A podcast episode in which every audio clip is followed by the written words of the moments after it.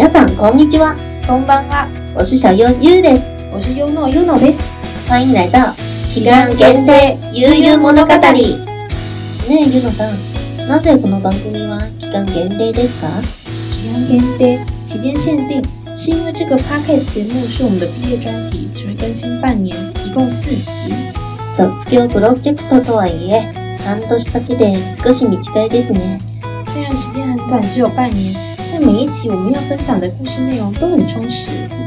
そうですね。一緒に頑張りましょう。それでは始まります。期間限定悠々物語スタート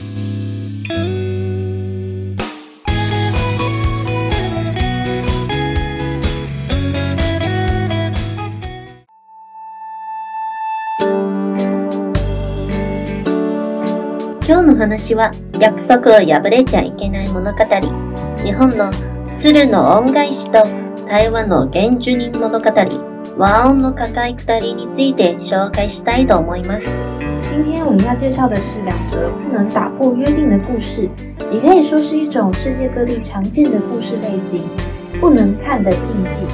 比如今天要说的日本故事《赫德报恩》和塞夏族的故事《雷女下凡》都有这样的元素。そうですね。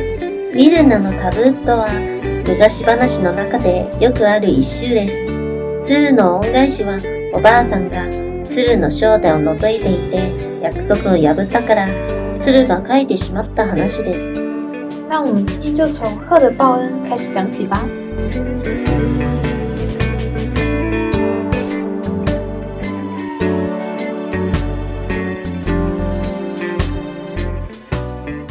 从前，从前有个地方住着一对贫穷却心地善良的老夫妻。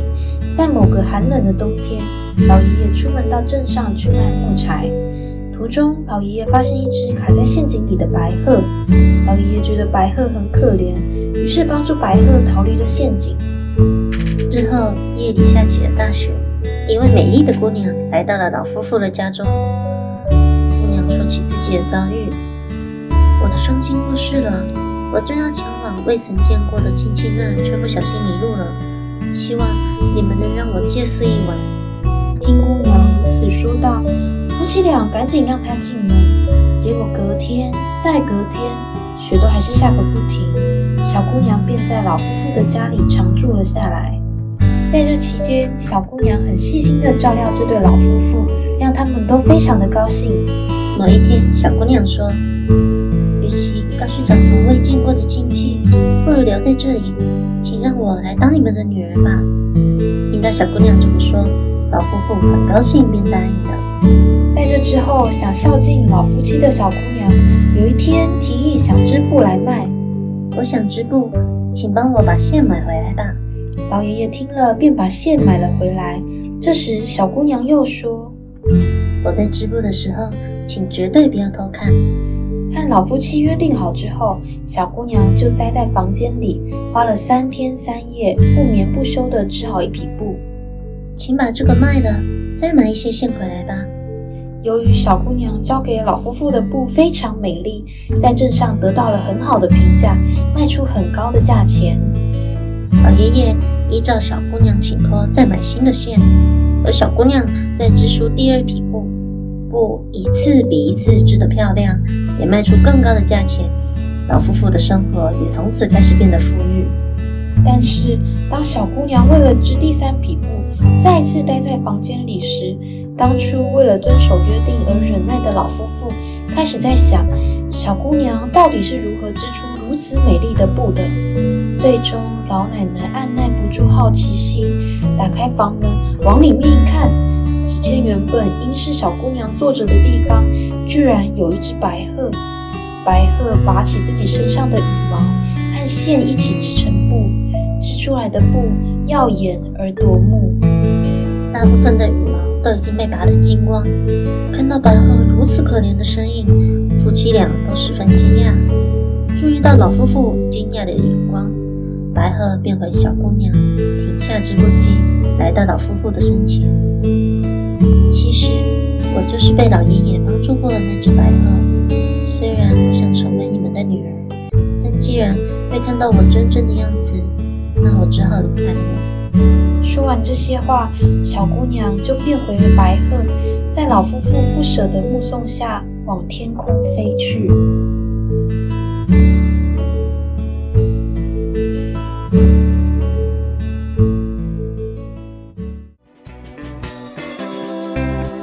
以上は鶴の恩返しです。さっき言ったのは老夫婦が鶴を助けたバージョンですが、他にも男の人が鶴を助けて最後に鶴と結婚したバージョンもあります。故事流传已久，无论是老夫妇的版本，还是鹤与青年结婚的版本，虽然多少有点不同，但基本上阐述的概要是一样的。結婚といえば、人間と人間じゃない生き物と結婚することをベースにした、いるい婚姻談が多いですね。これから話したい話、和音の赤い二人もその一つです。接下来要说的塞夏族故事《雷女下凡》，也是以青年与非人类的神女结婚所展开的故事，同样围绕着不能打破的约定。台湾にはいろんな原住民族があります。その中に鉱山族と呼ばれる原住民族は16族もあります。今日の主役であるサイシャト族がその一つです。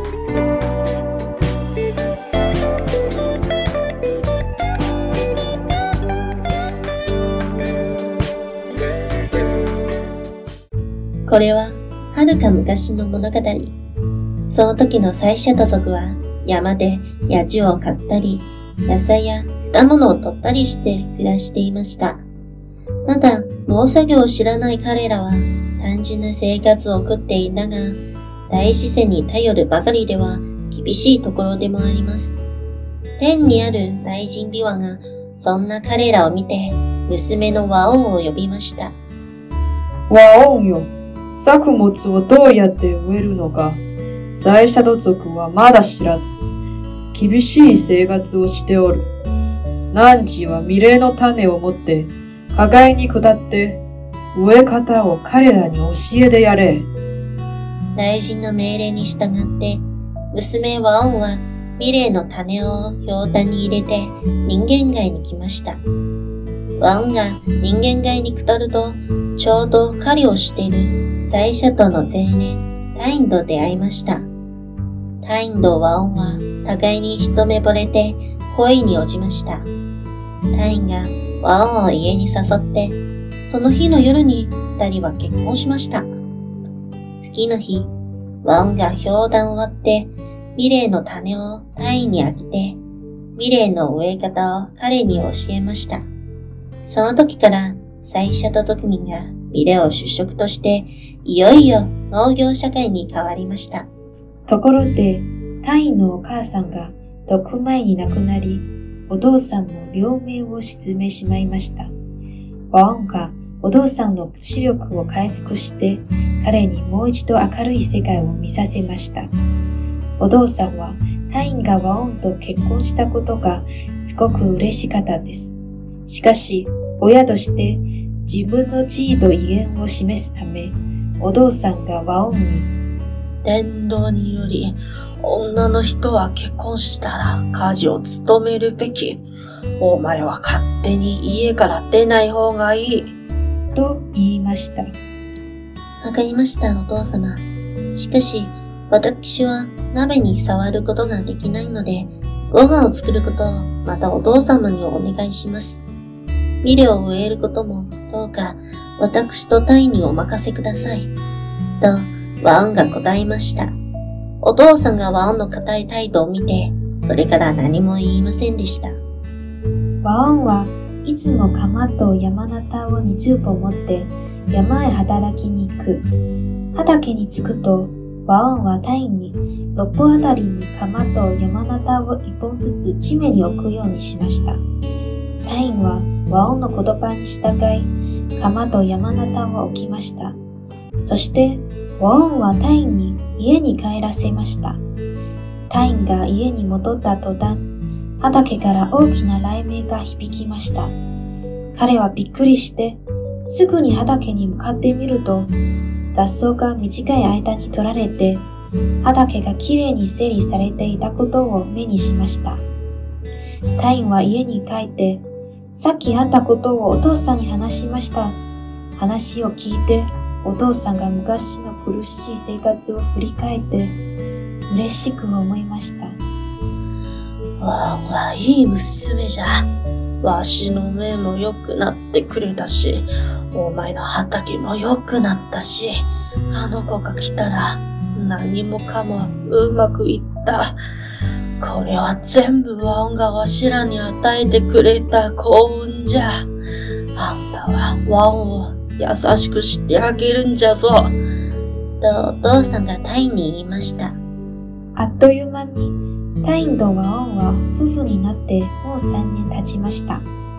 家族3人は幸せに暮らして、お父さんも満足だったが、残念ながら2人が子供を産むことはありません。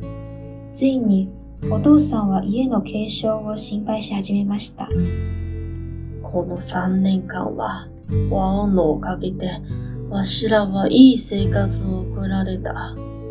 あの子は何でもいいが、子供が生まれない。一体なぜじゃ？あ、そういえば、あの子がうちに来て、台所に入るところが、一度も鍋を触ることはなかったの。うんきっと鍋を触らなかったから子供生まれるのじゃ。考えれば考えるほど、自分の方が正しいとタイのお父さんが確信しました。そこで彼はワオンを呼び、彼女にご飯を作らせられました。お父さんの様子を見て、ワオンも断れずに命令に従いました。わかりました。今すぐご飯を作ります。どうかお父様が外で待っててください。できたらお父様を呼びます。と、ワオンが言って台所に入りました。まもなく中から大きな音を出し、お父さんが台所に入ってみると、そこにワオンの姿はもうなくなりました。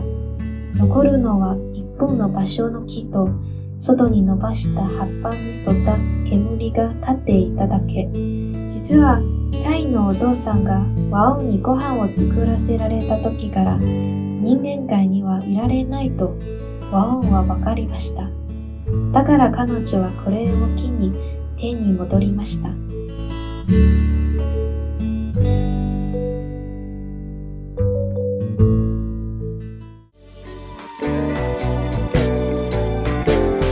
以上是塞夏族的故事《雷女下凡》，但鹤的报恩是从报恩开始，到窥见白鹤的真身而结束不同。雷女下凡是从雷女娃恩帮助塞夏族人学习种植小米开始，到雷女意识到人不懂感恩，所以离开。这篇故事中其实藏了许多小细节，从雷女王恩不能碰铁锅，甚至铁制农具，都再三表明王安从来不曾忘记自己是答应雷神下凡教导人类的。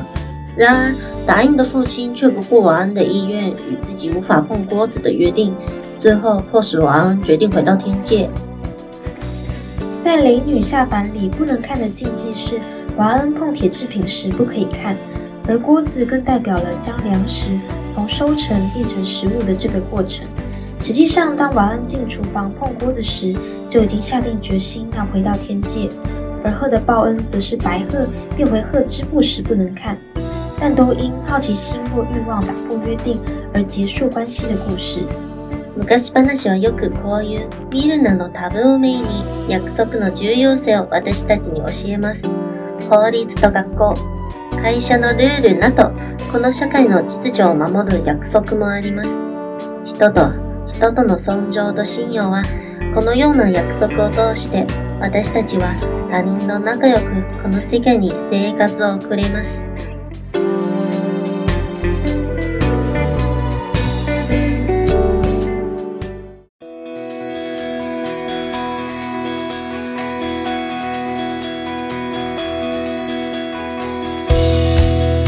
有关不能看的禁忌故事分享就到这里。今日の番組はここまでです。喜欢的话，欢迎追踪订阅。この番組が好きならどうかフォローお願いします。下个月同一时间更新，期待大家与我们一同悠游物语的世界。次回お会いしましょう。またね